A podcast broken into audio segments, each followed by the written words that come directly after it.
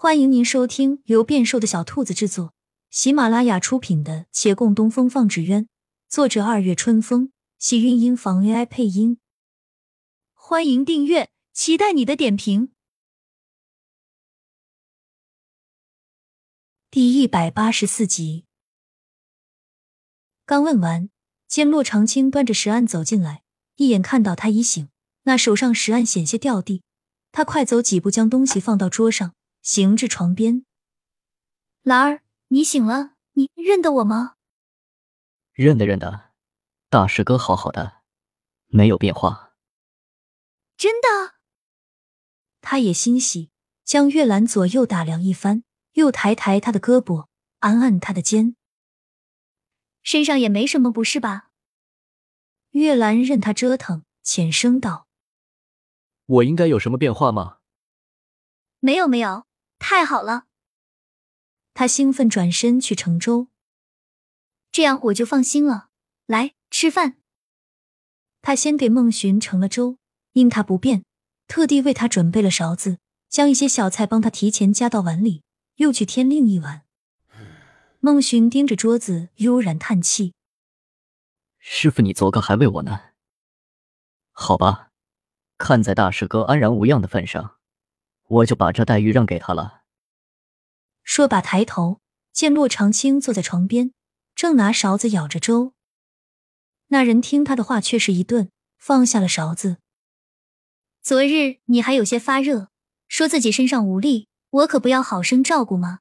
今天你已经好了，饭当然要自己吃。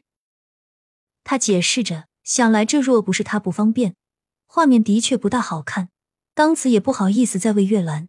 司机刚才看他身上都还好，便直接将碗递了过去。这粥还有些热，你吃的时候小心一些。月兰看了他须臾，不抬手接，只道：“既然有些热，就先放一边凉着吧。”他一怔，有些异样，却说不出，只好将碗放在床头。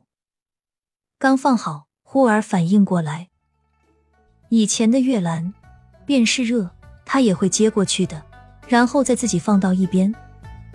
不对，他压根就不会让他替他盛饭。莫非他的症状是变懒了？那倒是不要紧。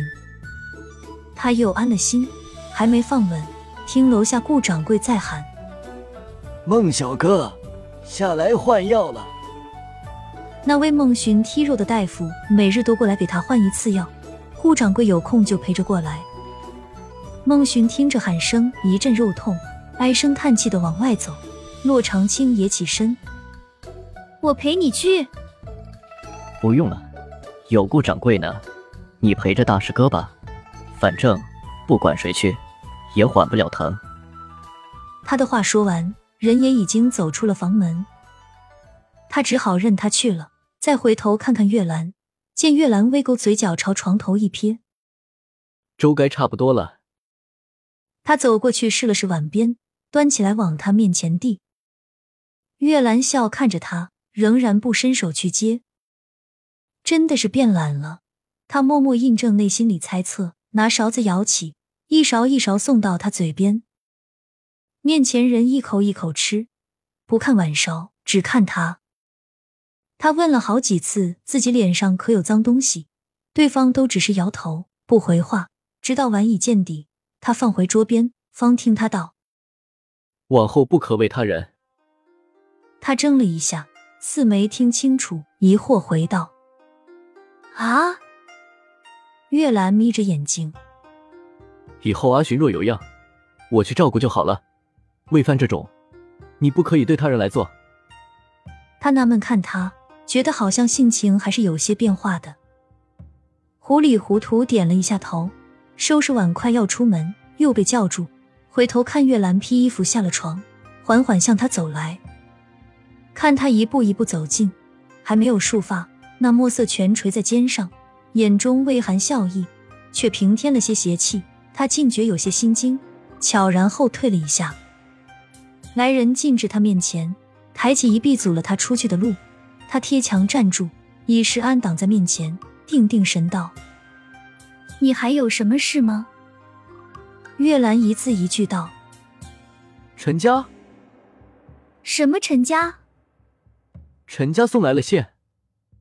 他松了口气，解释道：“是陈大掌柜送来的，他主要是卖杨少爷面子。若是我去，肯定是不会给的。哦，对了，陈家二公子这几年来来走走，在维远县待的不多，最近好像不在的。”他一口气说完，微喘着气，露出个自认为非常和煦的笑，再向他的手臂看了一下，示意他该放他走了。月兰的手不收。反俯身离他的脸更近了些，轻声开口：“我只问一句，你何以解释这么多？”那气息扑在面上，有些痒。他想向后退一些，却无处可退，只能对着他近在咫尺的脸，连气息都想屏住。我是这舞半晌不知如何来说，唯剩下杂乱心跳，只有立时走掉才行。可待他再动一下。对方那原本还未抬起的右手，忽然轻捏住了他的下巴。只是稍一使力，他就不得不抬脸看他。亲亲小耳朵们，本集精彩内容就到这里了，下集更精彩，记得关注、点赞、收藏三连哦，爱你！